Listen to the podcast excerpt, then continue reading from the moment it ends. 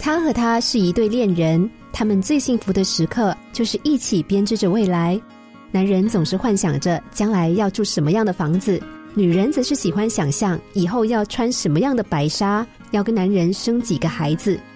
女人痛恨男人过往的几次一夜情，即使那些人那些事都是发生在他们认识之前。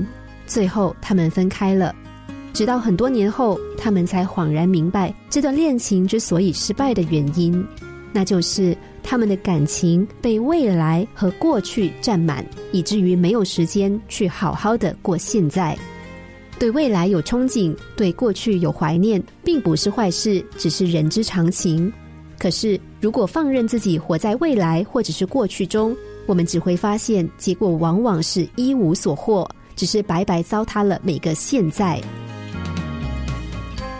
有个女人从小父母离异，在单亲家庭中长大，父亲的不负责任对她造成了刻骨铭心的伤害，进而使她害怕谈感情，因为在她的眼中，所有男人都跟父亲一样是不可靠的。即使已经到了坐三望四的年纪，她还是没有谈过恋爱。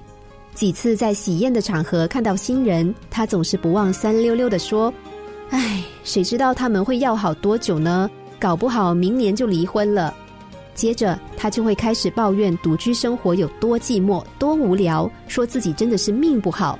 不过，这究竟是要怪谁呢？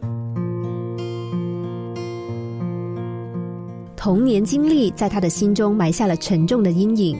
但是，已经接近不惑之年，难道自己就不该为走出过去付出一点努力吗？难道一直沉浸在命不好的自怨自艾中就可以打破僵局吗？他一直不愿意从过去走出来，执意要留在那里，所以他失去了现在，也否定了未来。过去无论有再多遗憾、再多悔恨、再多痛苦，但都已经是过去了。就算我们时时刻刻把它放在心上，也无法扭转丝毫。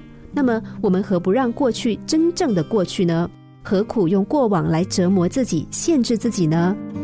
至于未来，其实有太多变数。身为凡人的我们难以预料，又何必对未来莫名的不安、胡乱的恐惧呢？学会把握每个当下，到最后，我们往往会发现，正是那一个又一个当下的累积，圆满了我们的过去，成就了我们的未来。